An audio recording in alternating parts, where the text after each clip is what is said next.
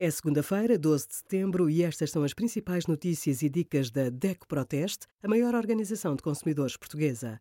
Hoje, em DECO.proteste.pt, sugerimos apoio às famílias, explicamos as medidas de combate ao aumento do custo de vida, VPN, as vantagens de usar uma rede privada e a nossa ação coletiva das impressoras HP, veja se tem direito à indenização.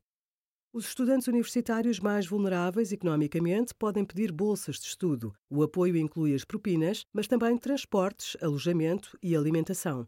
As candidaturas à bolsa devem ser submetidas até 30 de setembro, mas se a inscrição for depois desta data, o estudante tem os 20 dias úteis seguintes para concorrer ao apoio.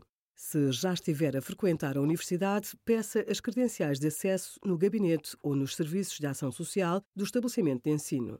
Se ainda está a concorrer, deve pedir as credenciais na altura da candidatura. Obrigada por acompanhar a DECO Proteste a contribuir para consumidores mais informados, participativos e exigentes. Visite o nosso site em deco.proteste.pt.